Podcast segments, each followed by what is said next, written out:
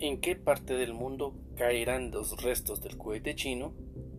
Existe una gran preocupación por el cohete chino, que está a punto de caer a la Tierra y ha tomado la atención de millones de personas en el mundo entero, sobre todo porque se desconoce el lugar exacto donde podría caer. No obstante, las diferentes agencias espaciales están atentas y han hecho un mapa con la zona en donde posiblemente puedan caer los restos del cohete que fue lanzado el pasado jueves por China.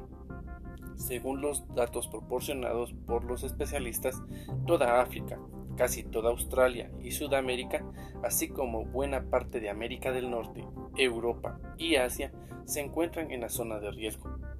De acuerdo al mapa, los restos del cohete chino podrían caer en el mar. Sin embargo, no se descarta que su impacto sea en una ciudad poblada. Los especialistas mencionan que el cohete chino caerá el 8 de mayo.